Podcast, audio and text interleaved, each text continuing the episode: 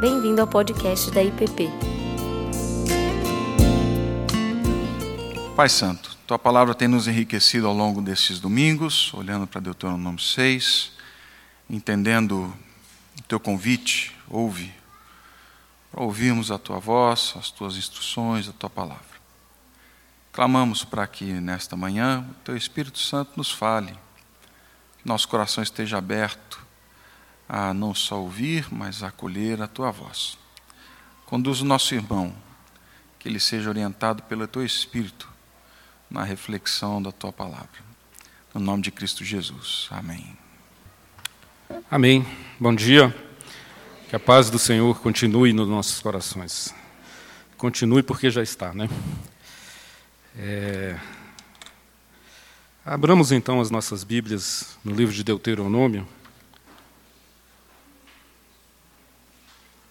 Capítulo 6, como temos feito nesses domingos de julho.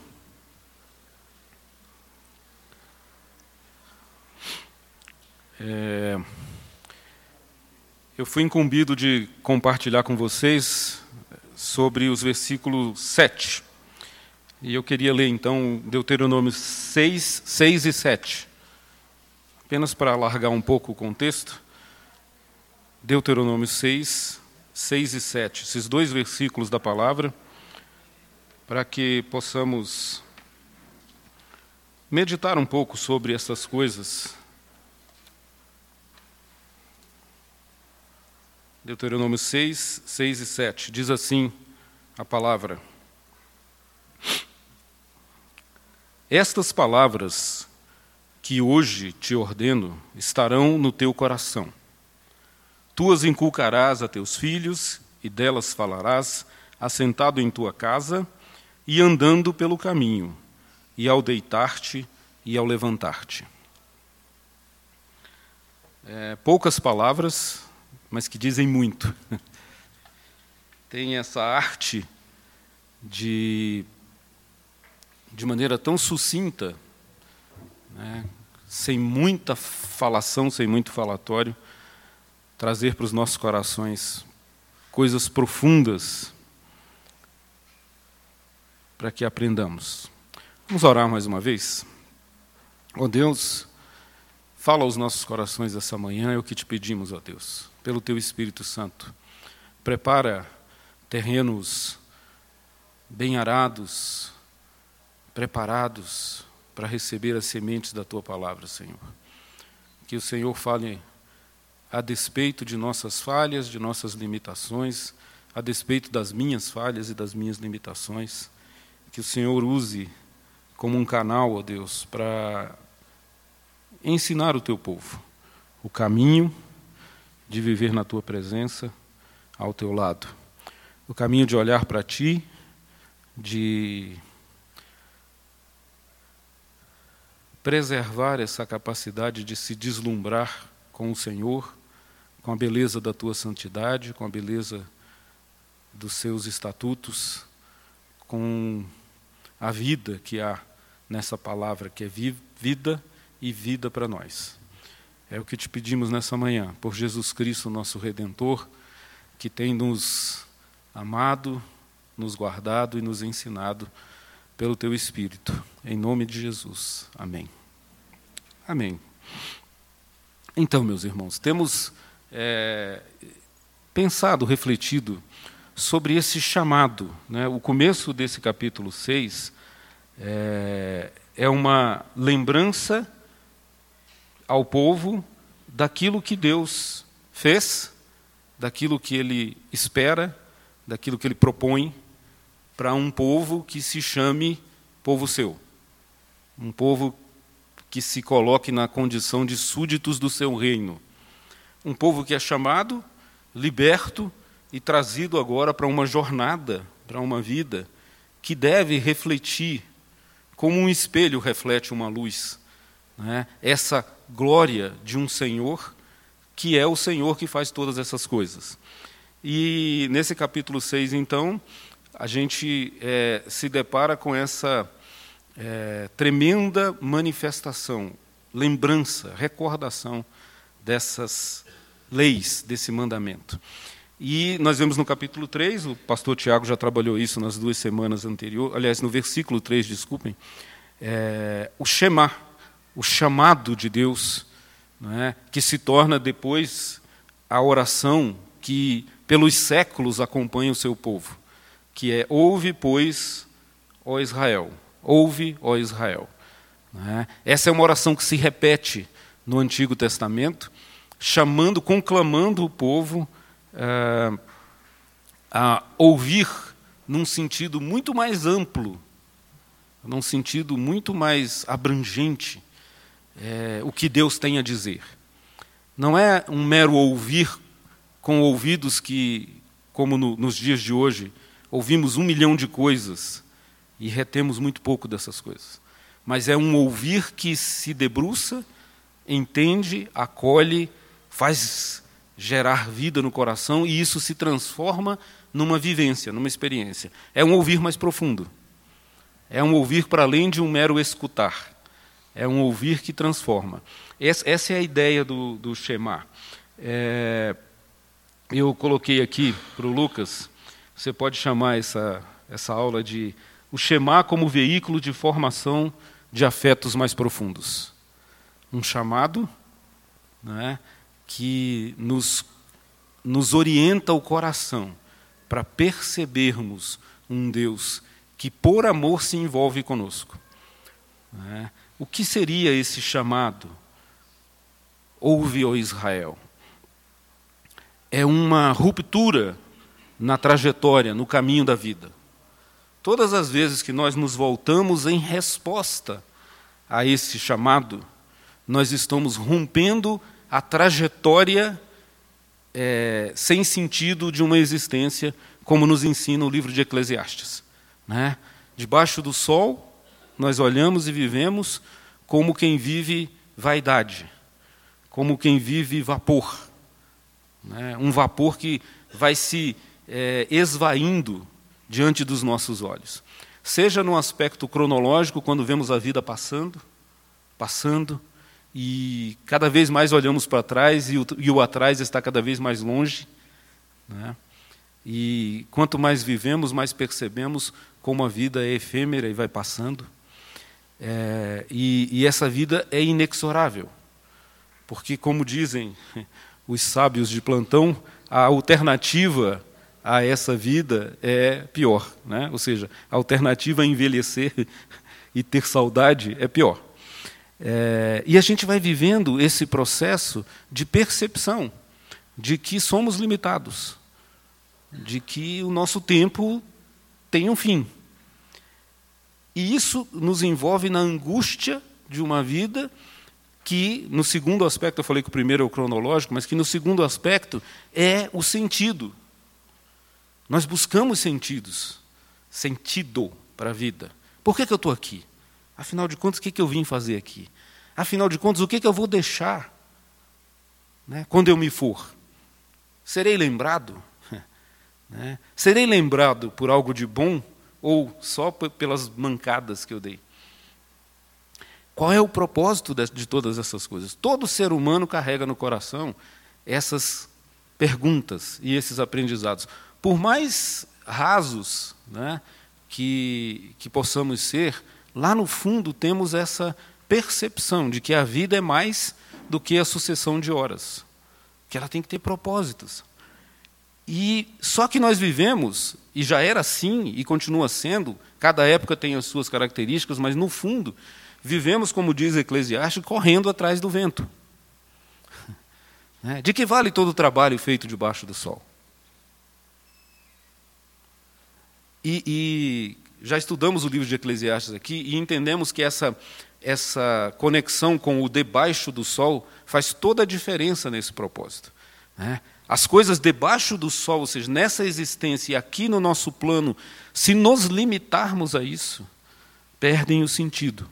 Mas se em algum momento conseguirmos ultrapassar a cortina, a barreira, né, a redoma dessa existência e percebemos que a existência é muito mais ampla e muito maior, quando olhamos para cima do sol, né, para, para além dessa nossa realidade, percebemos que esta realidade pode ter sentido se percebida a partir de uma realidade maior, que é a realidade do Senhor.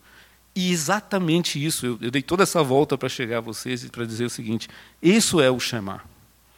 Isso é o Senhor dizendo: para. Não viva a vida como uma formiga que vai seguindo o bando, né? que vai, vai, vai, pega, volta. Ou seja lá que tipo de animal que anda em bando irracional. Pare para olhar para a vida. E Deus, como que faz um chamado dizendo: pare, olhe, veja as realidades que estão para além da sua limitação humana. Ouve, ó Israel, há um Senhor. Isso muda tudo. Isso traz sentido à existência. É, é tirar os olhos, tirar os olhos da. E veja, é um tirar os olhos momentaneamente. Nós não somos chamados para tirar os olhos da realidade e escapar da realidade e nos tornarmos pessoas desligadas do mundo. Não.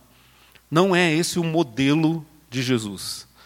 O modelo de Jesus, ao contrário, é descer até o mundo, encarnar-se no mundo, experimentar o mundo e transformar o mundo. Mas, momentaneamente, nós somos chamados a sair do fluxo, nos livrar da correnteza de um mundo sem sentido e olhar para aquele que dá sentido. Então, esse Shema é, olhe, por isso a ideia do sábado, do Shabat. Não é? Você está vivendo a sua vida, vivendo, vivendo de segunda a sexta, de domingo a sexta, e de repente o Senhor diz: agora para. Chegou o tempo de você olhar para coisas mais profundas que vão, trans, que vão trazer para você a possibilidade de, nesses outros sete dias, como diz o Paul Stevens, né? É, nesses outros sete dias você ter uma vida consistente que ref, reflita esse Deus que é o Criador de todas as coisas. Então nós tiramos os olhos momentaneamente da poeira da vida, olhamos para Deus e somos preenchidos com uma capacidade de, quando retornarmos, né, retornarmos diferentes, transformados e transformadores. Esse é o, essa é a lógica do processo de Deus nos chamando periodicamente, dizendo: ouça, ouça, para, escuta. Você anda ah, distraído com muita coisa. É como uma, um bebê que você coloca num quarto muito colorido e muito cheio de barulhos e ele começa a não saber mais aonde fixar a atenção. Tudo, tudo chama atenção. E aí você precisa, talvez a voz da mãe dizer: "Vem cá. Eu estou aqui, ó". E isso acalma o coração, possibilita uma abertura de alma para experimentar o que há de bom nessa vida, nessa existência que o Senhor nos concede. Então é tirar momentaneamente para ir e depois voltar à terra, né? Depois voltar com o olhar daquele que é o Senhor da história. O problema dessas dessas distrações que nós vivemos é que elas nos enganam para que nós tenhamos a percepção equivocada da história, da vida. É? Então, se você ouve é, os sons que vêm do mundo, mundo no sentido de sistema, não mundo natureza, né? porque os sons da natureza nos remetem a Deus. Eu estou falando do mundo, sistema maligno, defeituoso. Né? Se você começa a escutar só as, essas notícias, é, você se torna confuso e não sabe mais para onde caminhar. Mas se você para e escuta as verdadeiras notícias que vêm do Senhor da história, isso põe foco na sua vida, lhe traz esperança e te põe de pé para caminhar nesse mundo, transformando essa história. Essa é mais ou menos o resumo do que aconteceu com os discípulos a caminho de Emaús, é? que vinham conversando sobre os últimos acontecimentos. E quanto mais eles conversavam, mais eles se entristeciam. Quanto mais eles falavam, você viu o que aconteceu? Como é que pode? A gente achava que Jesus era o Messias. A gente, o que, que aconteceu? Nós não estamos entendendo mais. Nossa única possibilidade é voltar para a insignificância da nossa vida. E aí aquele estranho que aparece diz assim: espera aí, vocês não estão vocês não estão enxergando as últimas notícias. Vocês pararam na sexta-feira e nós já estamos no domingo. Esse é o propósito desse chamado de Deus. Ouve, ó povo meu, há notícias mais recentes. A morte, a dor, o choro, a angústia, a doença, a destruição. Essas coisas já estão no plano da percepção do Senhor vencidas. Embora a gente ainda tenha que lidar com elas na nossa história. Mas as notícias não são essas. Esse é o propósito desse chamado. Quando Deus nos chama, ouve ao Israel, Ele está nos, nos dizendo, de vez em quando, pare a loucura da sua vida. E lembre-se das realidades mais profundas do Evangelho. Jesus Cristo é o Senhor, né? como diz o, o pastor Ziel, entre o trono, entre a cruz e o trono há um Senhor. né? É o mesmo, Jesus, ele estava na cruz e ele está no trono. E o Apocalipse já nos antecipa essa visão. Então está tudo bem, ainda que esteja mal, ainda que tenhamos medo, ainda que a vida seja ah, uma aventura muitas vezes assustadora. Também isso é humano, mas não se esqueça. Nós somos um povo, ó Israel. Quando, quando, quando a Bíblia nos fala assim, ouve, ó Israel, ela está direcionando esse chamado para um povo. Aqueles que olharam para a cruz de Cristo e a acolheram como o caminho da sua redenção. Nós. O Israel de Deus hoje, como diria Paulo, somos nós. Então ele diz assim: ouve, ó vocês que estão assentados aí. Ouve, para, escuta. O que isso faz? É, isso redime a nossa percepção da vida. É, isso nos faz levantar da cama de manhã. Isso nos traz um sentido mais maior para a existência. É, é a isso que somos chamados, e o povo de Deus é chamado a isso constantemente. Digamos que aqui eles eram semanalmente, a cada sábado. Essa lembrança se concretiza simbolicamente nas velas que se acendem, na abstinência de fazer coisas para o mundo, nesse descanso na presença de Deus. Esse é o símbolo profundo que faz dizer a tua vida tem um sentido para além dessas lutas e do cansaço e do suor que existe debaixo do sol. É, é nesse sentido que esse livro de Deuteronômio traz essa riqueza de nos lembrar dessas coisas. Às vezes nós nos fixamos nos termos legalistas da lei. É? É, o ser humano tem essa tendência de querer arrumar regras para facilitar a sua existência. Não, me diz aí como é que eu tenho que fazer. Que aí eu vou fazer e pronto. Mas a vida não é assim.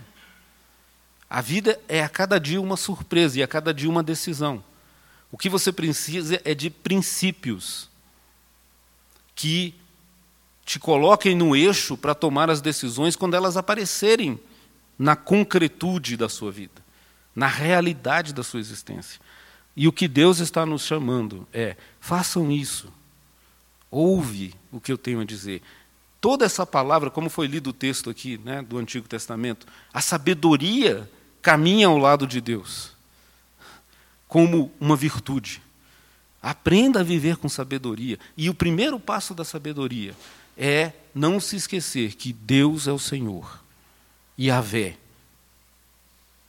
Elohim, como o Tiago trouxe para a gente semana passada. O Deus soberano e criador de todas as coisas, indecifrável para a nossa capacidade humana, né? mas que, ao longo da história, na sua revelação progressiva, se torna Yahvé, o Senhor que nos salva. A, a Bíblia nos, nos, nos conta essa história desse Deus inalcançável, soberano, que com a sua palavra diz haja, e as coisas passam a existir, e, e, e, de existir de uma maneira deslumbrante, não é existir de qualquer jeito, que é fantástico. É? a ponto dele repetir no seu poema inaugural: é bom, é bom, é bom, é bom, é bom, é muito bom. Deus não faz de qualquer jeito, ele faz do melhor jeito.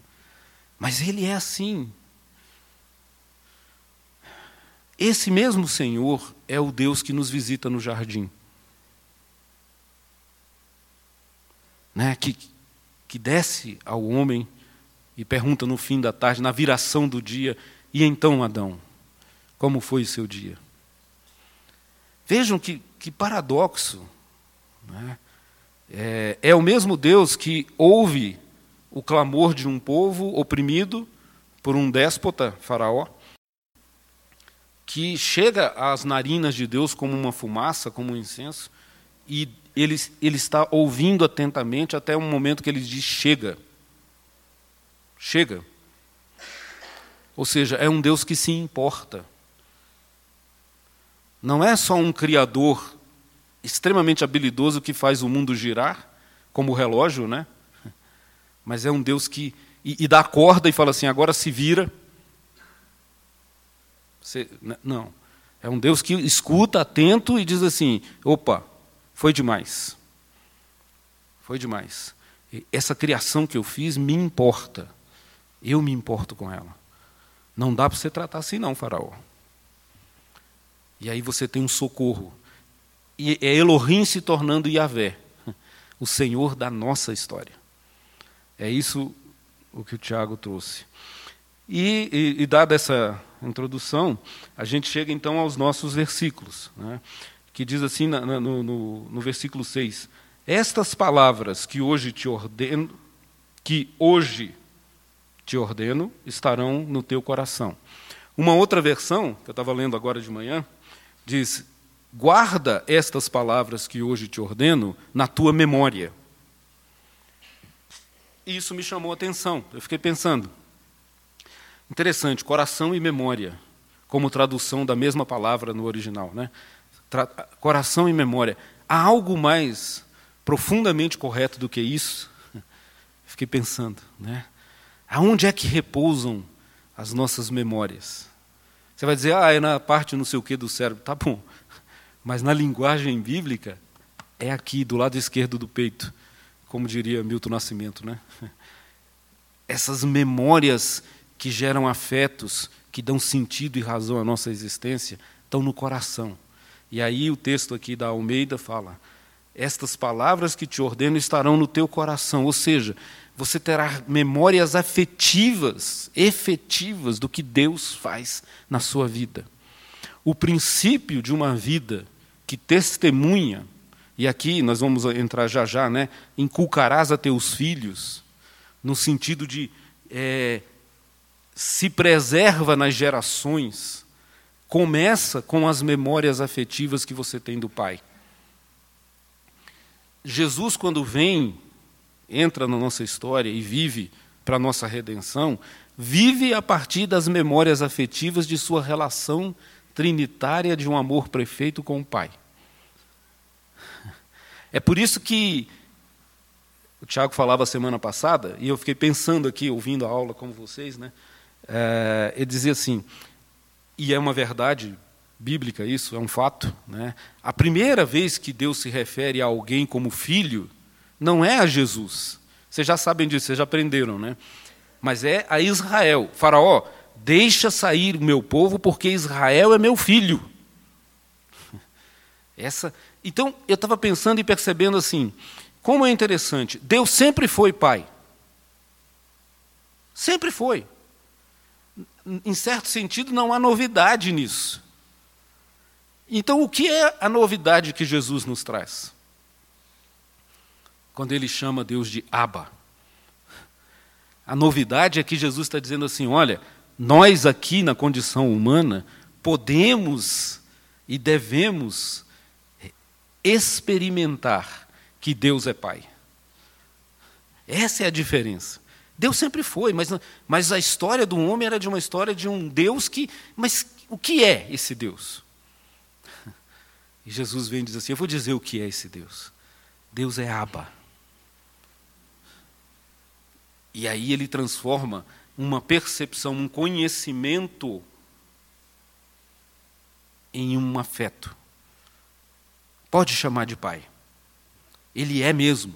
E Jesus vem e nos prova que é possível se relacionar com esse Deus de filho para pai.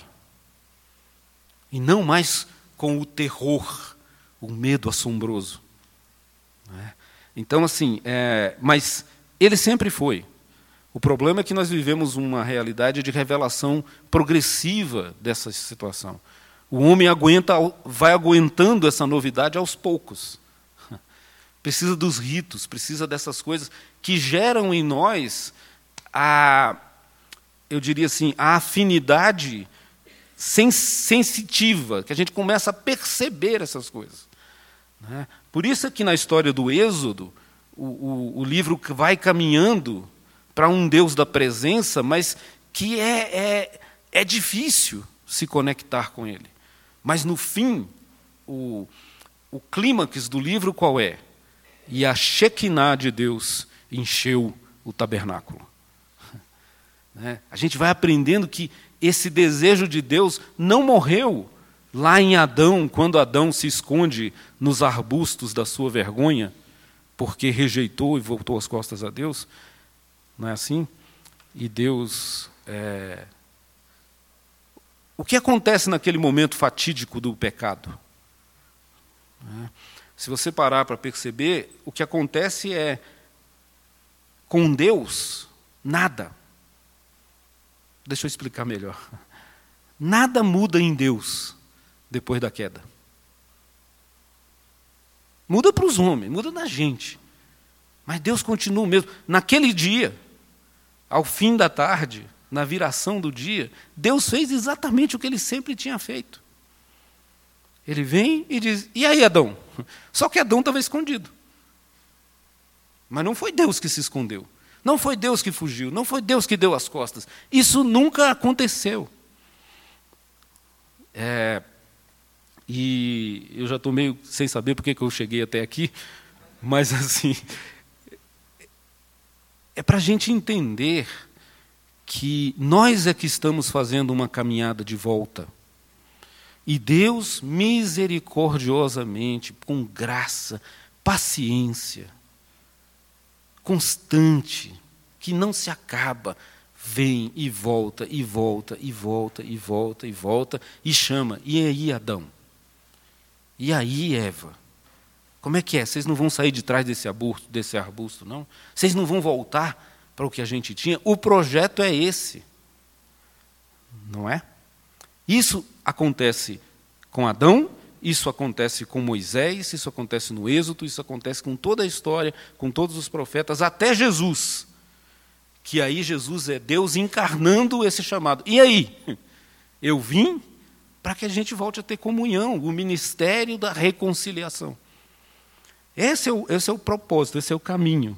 Né? E esta, essa perspectiva é esse Deus que é esse Deus que ordena palavras. Eu estou fazendo todo esse caminho de memórias do que a Bíblia nos revela, para lembrar para nós, para vocês, para mim, né, para trazer ao nosso coração a tranquilidade de acreditar que o Deus que diz a lei é este Deus que vem nos procurando, nos perseguindo, nos esperando. Ele não é um Deus que está assim, deixa eu pegar aquele povinho ali que agora eu estou precisando de gente para massacrar. Isso é Faraó, gente. Deus é o pai que está no portão dizendo assim: Eu vou esperar meu filho até ele voltar. Temos conversado sobre isso, né? Ah, e aí ele vem e diz: Então, assim, agora, meus filhos, para a gente caminhar mais para o Deuteronômio. Né? É, meus filhos, ouça o que eu tenho para dizer para vocês. O que eu tenho para dizer para vocês, essas palavras que hoje te digo, são coisas para vocês guardarem no coração, na memória, na memória dos seus afetos. Não se esqueçam dessas coisas, para quê? Para que eu seja considerado o ser mais poderoso da terra e eu não preciso, Deus não precisa disso para ser o ser mais poderoso da terra. Para quê? para que te vá bem na vida.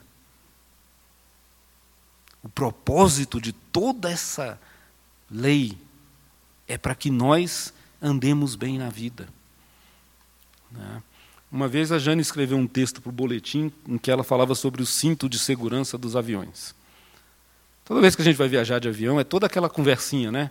Ah, antigamente eram as, as aeromoças fazendo assim, agora tem uns vídeos. Mas assim, para nos contar a mesma história, que é assim, olha, coloque o cinto de segurança. Porque se der uma turbulência, você está preservado. Então, basicamente, a lei do Senhor é o nosso cinto de segurança nas turbulências da vida. Nós, o, o, ali, o, as empresas de, de avião, elas não estão querendo nos aprisionar naquele cinto. Ela está dizendo: isso preserva a sua segurança. A lei do Senhor é a baliza onde o nosso caminho se torna mais seguro. É o farol que ilumina lá da terra o navio que sofre a tempestade. É o sinalizador que nos aponta a direção. E por isso ele diz e conclama: Olha, ouça o que eu tenho para dizer. Vocês vão andar bem se vocês andarem assim. Né? É, é, é nesse contexto que Deus nos traz a sua lei. E aí ele vem então no versículo 7 e ele nos aconselha, e ele nos ordena, e ele diz assim: Então estas palavras que estarão no teu coração, né, você vai fazer o que com elas? E aí ele nos ensina: Tu as inculcarás a teus filhos, delas falarás assentado em tua casa e andando pelo caminho, e ao deitar-te e ao levantar-te. O meu versículo é até aqui.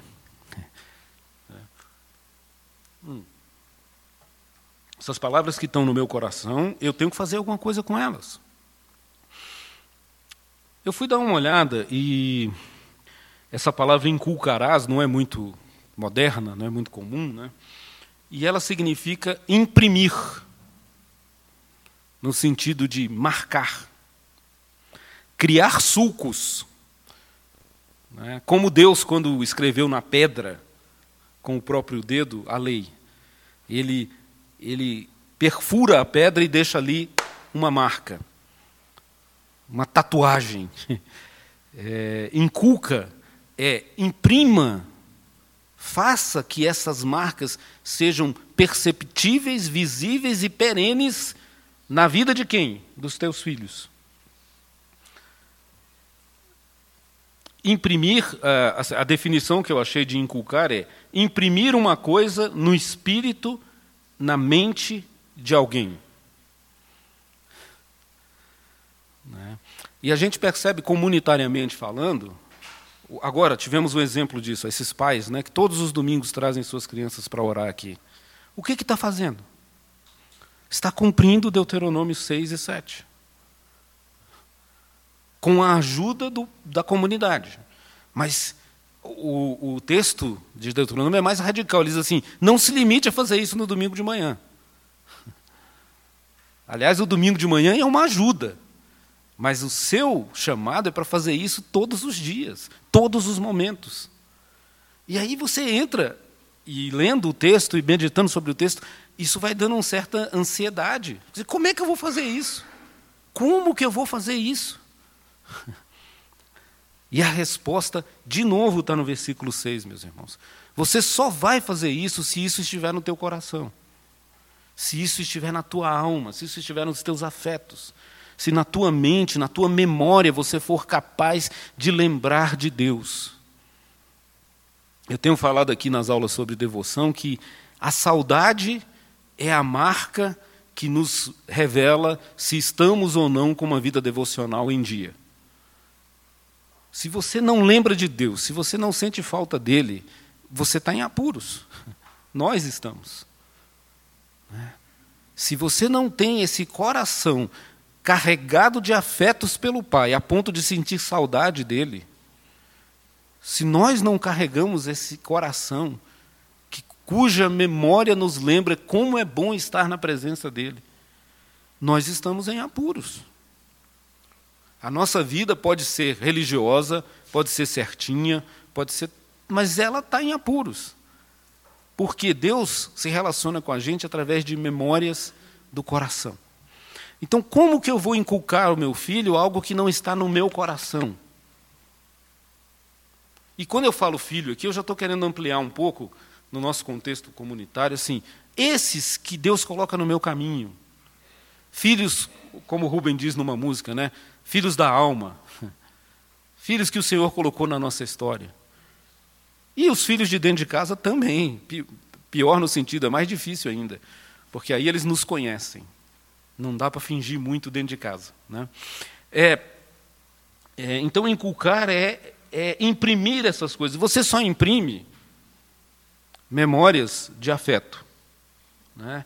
Você imprime pela vida que você vive, não pelo que você fala. Veja, é importante falar falar a coisa certa da maneira certa. É importante. Mas se você não viver isso, todos que têm crianças ou que tiveram crianças sabem. Eles não estão ouvindo o que nós falamos, eles estão vendo o que nós fazemos. E a, a honestidade das crianças é capaz de nos dizer na cara: que isso aí você não faz. Porque os adultos não. Os adultos são politicamente corretos. Você olha e diz assim: uhum, mas criança fala assim: é, pai, você não faz isso aí. Eu lembro quando os meus meninos começaram a ter aula de trânsito lá no Mackenzie, né? o pessoal da PMI ensinava: ó, oh, não pode passar sinal vermelho, precisa dizer o quê. É, aí era frio. No dia que você passava, pai, o que você está fazendo? Não, filho, está de madrugada, é perigoso. Não, não, não, não. Não vem com essa, não. A gente imprime vida que a gente vive. A gente não imprime conversa que a gente tagarela. Entendeu? Às vezes a conversa que a gente tagarela gera só culpa. Culpa, culpa, culpa, culpa e uma dissonância cognitiva nos nossos filhos. Eles falam, puxa, mas ele fala isso, mas ele não fala. E agora? O que, que eu faço? Mas quando ele olha e vê você você, eu, nós, né? pessoas generosas, preocupadas com o Senhor, né? pessoas pacientes, pessoas que respeitam umas às outras dentro de casa. Eles dizem assim: ah, parece que isso aqui é um caminho seguro. É disso que o Senhor está falando. São marcas, marcas que a gente deixa no coração, marcas da memória.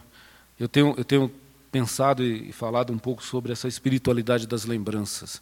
Senhor, diz o salmista, não permita que meu coração te esqueça de nenhum só dos seus benefícios. Que profundidade! Né? Nenhum só. A gente acorda todo dia esquecendo que a gente acordou, vocês já perceberam isso? Que só o fato de abrir os olhos e levantar é misericórdia e graça de Deus. É esse tipo de coisa que, se você colocar dentro do seu coração, seus filhos vão ver, seus netos vão ver, as pessoas que Deus coloca, eles vão olhar, as pessoas estão olhando para o que a gente vive, gente. O mundo hoje, o pós-moderno, é tão louco, fala-se de tudo e todo mundo tem o que dizer, mas as coisas que ficam são as coisas que a gente vive. E não há nada melhor para ser vivido do que esse evangelho da graça do nosso Senhor Jesus Cristo. Isso mudou o mundo no século I e isso muda o mundo hoje. Mas o que é isso? Memórias dos afetos. Né? É o que eu chamo de a memória dos cheiros. Todo mundo já teve essa experiência de passar num lugar e sentir o cheiro de um perfume que te remeteu a um passado. Os perfumes têm essa. Né? Se você, por exemplo, na sua infância, sentia o cheiro de determinada coisa, Vamos supor assim, o bolo de fubá da vovó, né? E aí você entra numa loja determinado dia e alguém está fazendo um bolo para você parece que você volta ao passado, aqueles tempos. Deus está falando algo mais ou menos assim. Deixe que essas coisas que eu fiz você, seus sentidos, os cheiros, os barulhos, os sons, as, as paisagens da vida, te lembrem de mim de quem eu sou. Esse é o, esse é o Senhor. Mas eu preciso caminhar um pouco mais. essa memória nos diz no profundo do nosso coração quem é Deus para nós. Se vocês lembrarem, lá, lá no, no, quando, quando Moisés vai, vai recitar o decálogo, né, as leis, o texto não começa dizendo assim: amarás o Senhor teu Deus de todo o teu coração. Não, não começa assim. Ele começa assim: assim diz o Senhor que te tirou da terra do Egito. Pronto.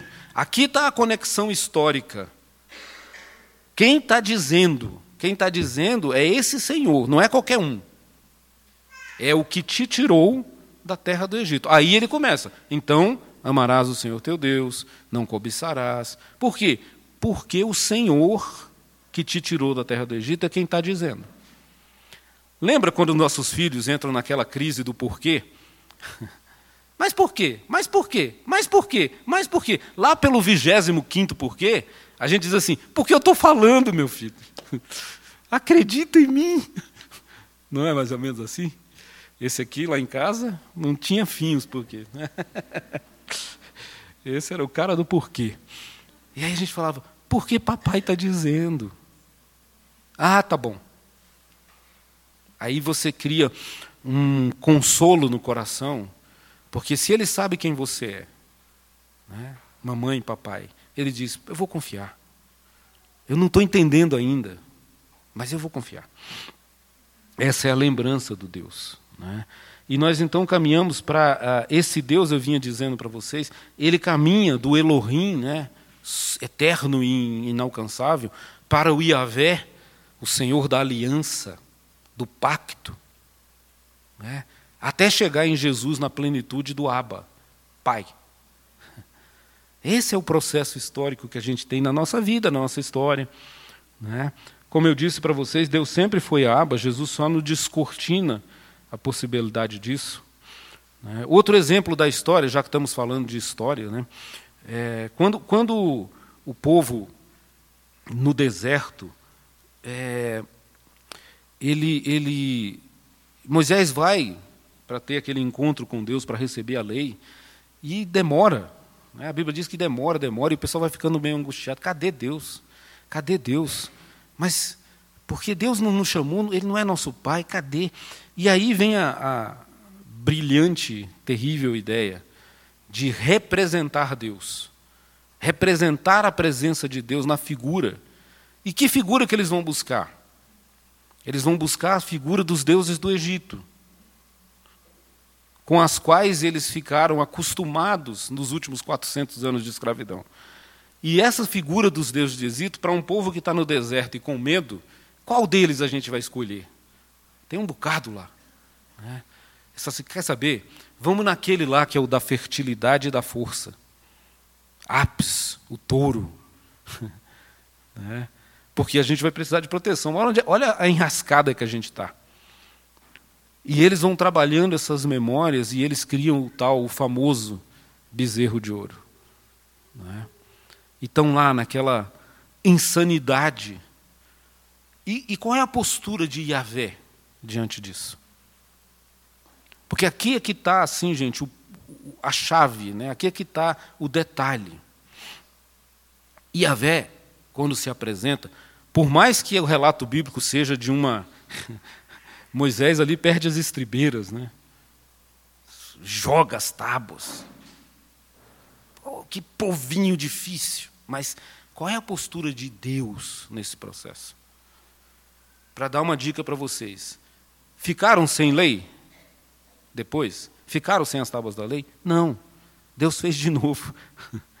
o que revela a sua paciência, a sua misericórdia, a sua graça. Ah, mas morreu um bocado. Sim, mas diante do povo, é? Deus preservou o mesmo povo.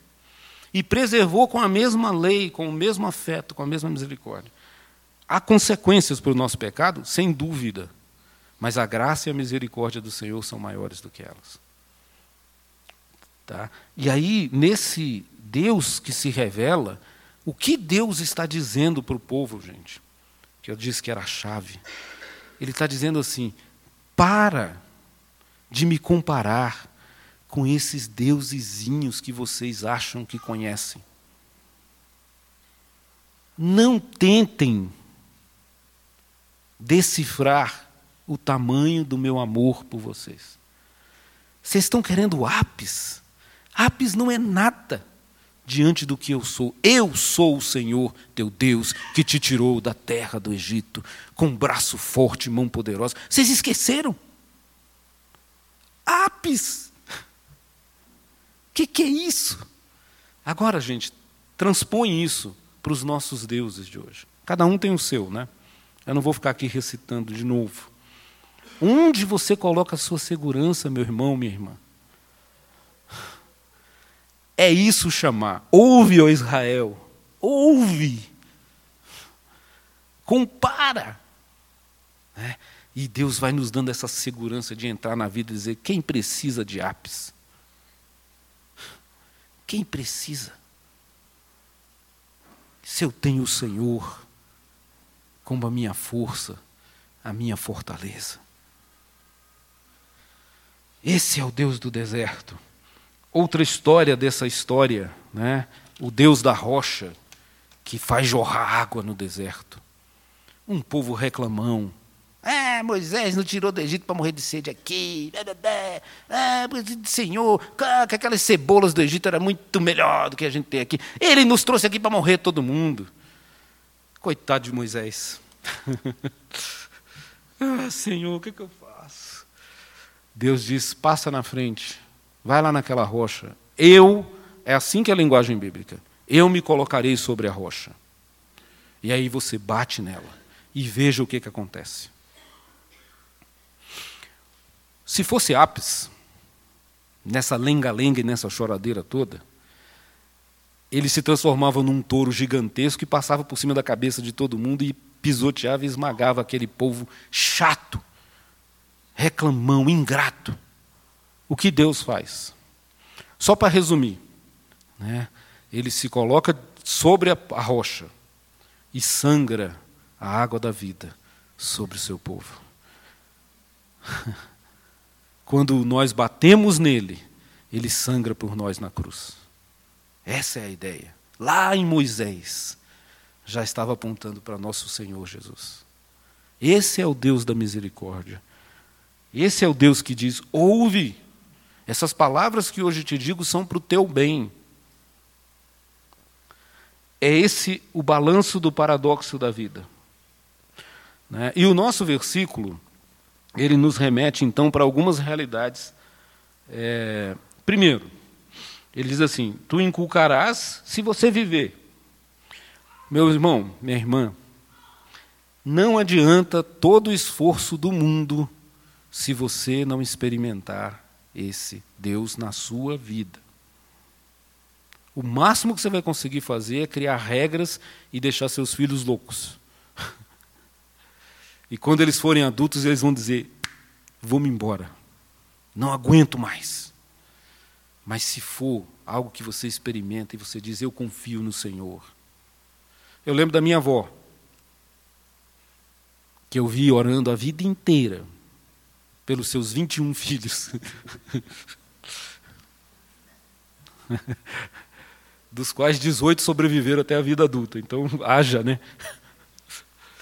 É, mas aquilo inculcou na minha cabeça o que é acreditar no Senhor.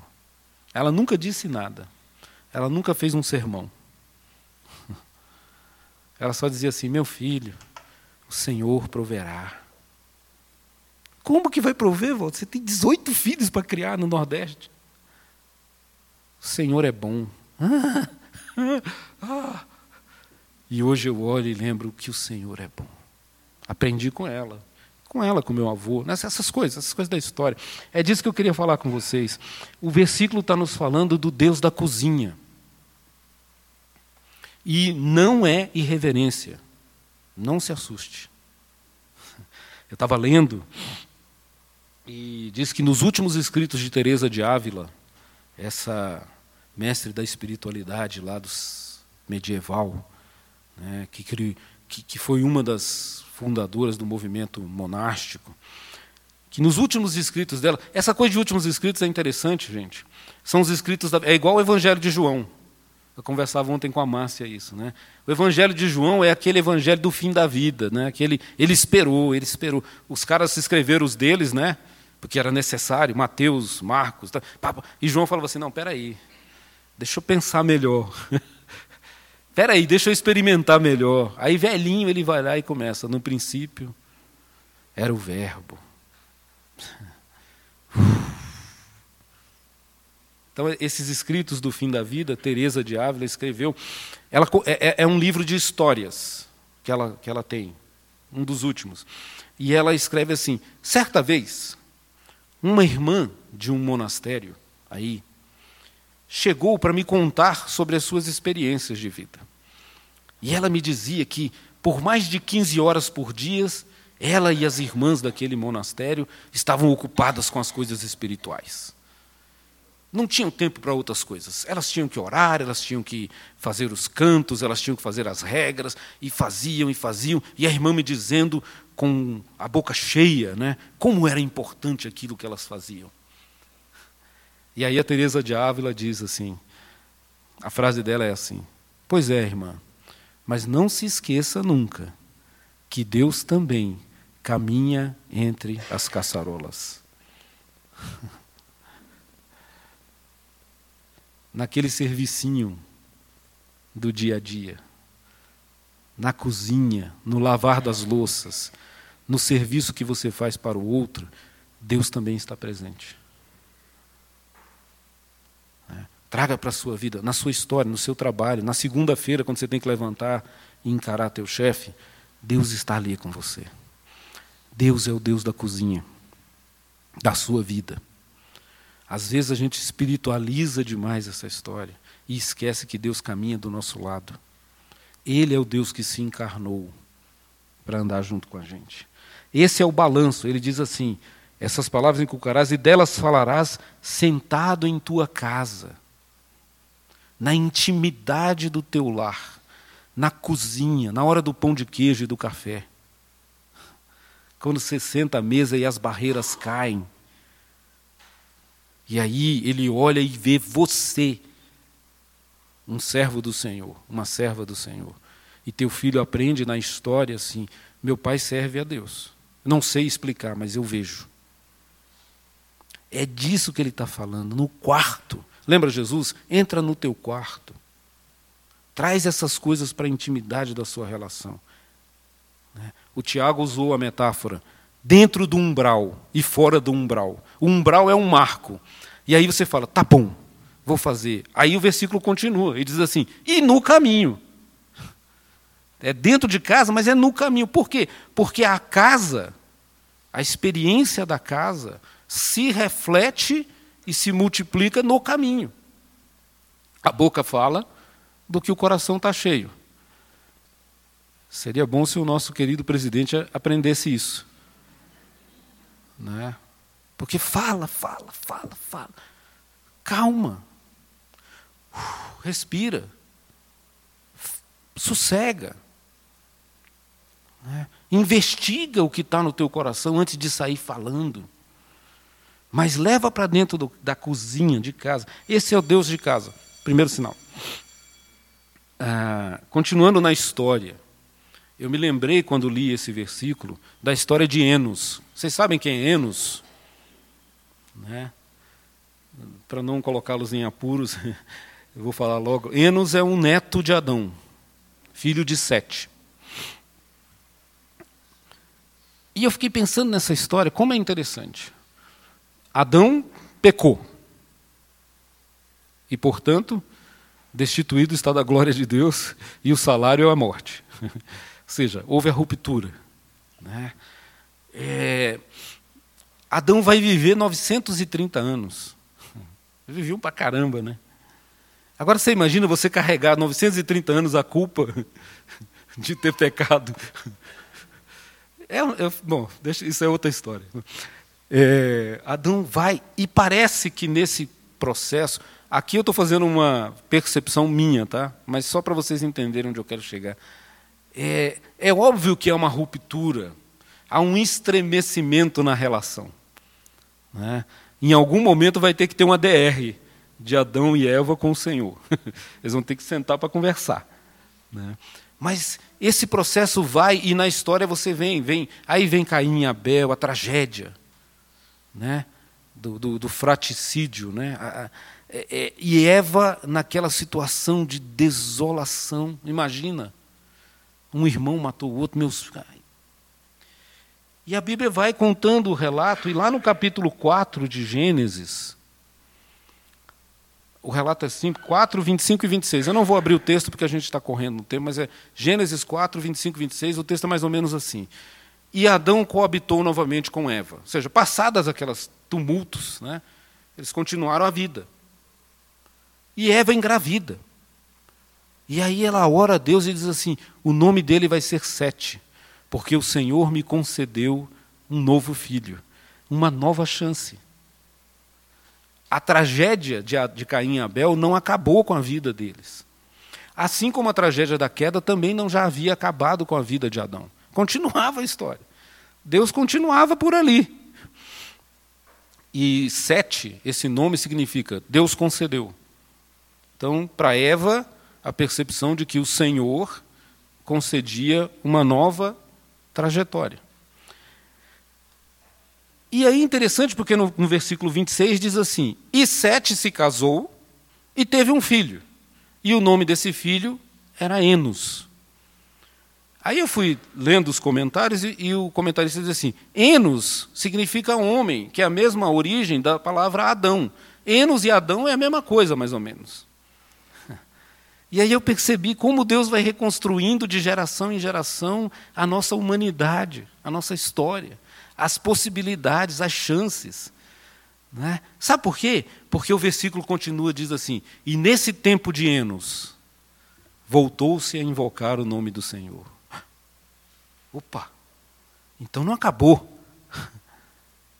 Né? E esse Senhor que Gênesis 4, 26 fala, é o mesmo Yahvé que vai aparecer lá em Moisés, milênios depois. Lembra que eu falei para vocês? Deus está sempre presente. Às vezes nós percebemos, às vezes nós não percebemos, mas Ele continua sendo bom. o mesmo, ontem, hoje, eternamente. O Deus de Enos, e aí eu fiquei pensando, como Enos, neto de Adão, começou a invocar o nome do Senhor. De onde ele tirou esse nome do Senhor? E aí voltamos para o nosso versículo. Sabe por quê? Porque mesmo tendo caído, mesmo tendo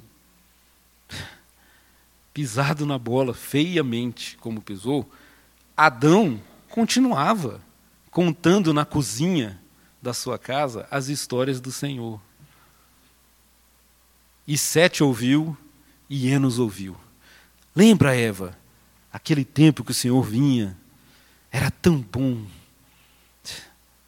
Todo dia, tarde, ele chegava. Lembra quando a gente deu um nome para os animais? E o netinho ouvia e falava assim: o que, que esse cara está falando?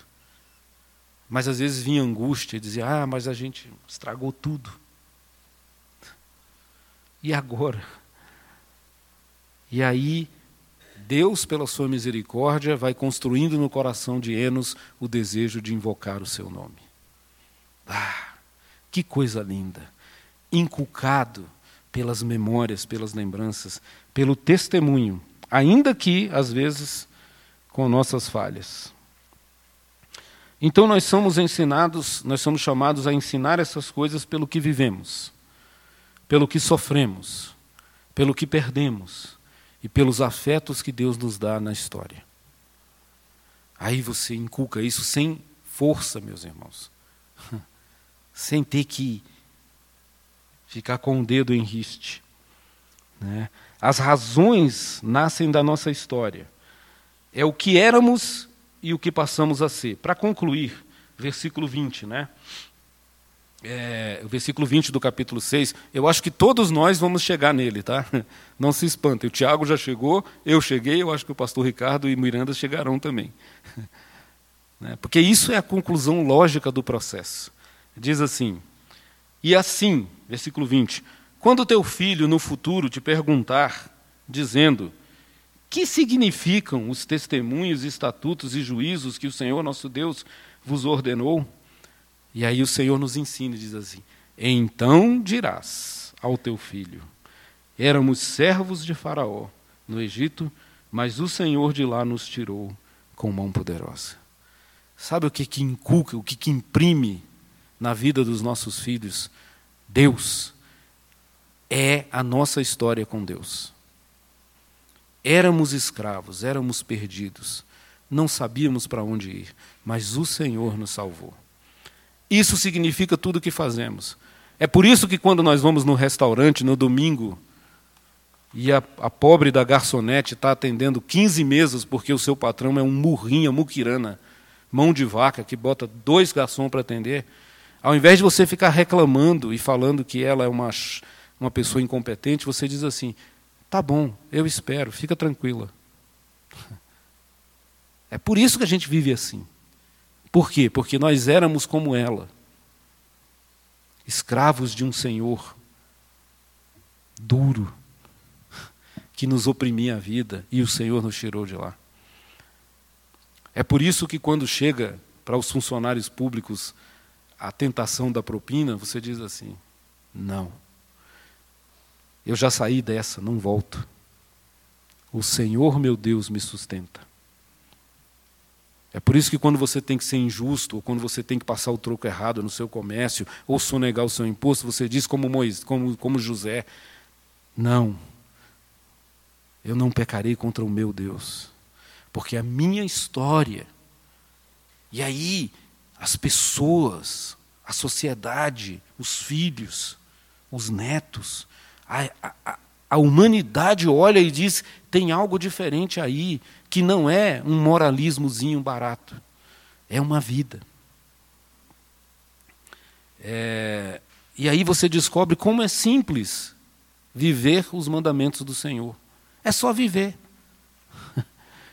É só viver com o coração sempre focado no que ele fez por nós. E aí não é aquela voz da culpa, mas é a voz da liberdade que diz: não vou fazer. Alguém dizia antes, né? É eu posso dizer não. Não é eu sou obrigado a dizer não. Eu posso dizer não. Não vou fazer. Ah, mas todo mundo faz. Mas eu não faço. Eu não preciso. Não é isso que define o sentido da minha vida. O que define o sentido da minha vida é que Jesus Cristo morreu por mim na cruz e me libertou do mundo das trevas para o reino da sua luz. Pronto. Mas você vai, você vai perder a sua função. Quem me deu a minha função foi o Senhor, não foi você. Se eu perder, perdido está. O Senhor deu, o Senhor tomou, bendito seja o nome do Senhor. É, e aí eu termino, como eu tenho feito aqui nas minhas aulas, com uma poesia. É o fim mesmo, tá, gente? Diz assim: A simplicidade de Deus. Acho, Senhor, que entendo. Não é apenas aquilo que é devido que tu nos pedes, o respeito, o cuidado e a boa vontade que devemos aos outros, isso já é assente. Aquilo de que somos responsáveis, o que é conveniente, esperado, mesmo o que é justo, não são essas as tuas expectativas a nosso respeito. Definitivamente, o céu não é a condecoração por bom comportamento. Não te satisfaz que tenhamos a sabedoria de retribuir, mas a ousadia do dom inesperado, da oferta imerecida. Não só o respeito, mas também o empenho e a generosidade. Não só a cordialidade educada, mas a alegria evangélica e o seu excesso. No fundo, desejas que também nós atuemos por graça, pois só a gratuidade introduz no intricado da história a tua simplicidade. Amém. Senhor, obrigado pela tua palavra, fala aos nossos corações, guarda-nos do mal e dá-nos memórias do afeto que o Senhor tem por nós na nossa história. Em nome de Jesus. Amém. Você acabou de ouvir o podcast da IPP. Para saber mais, acesse nossa página em www.ippdf.com.br.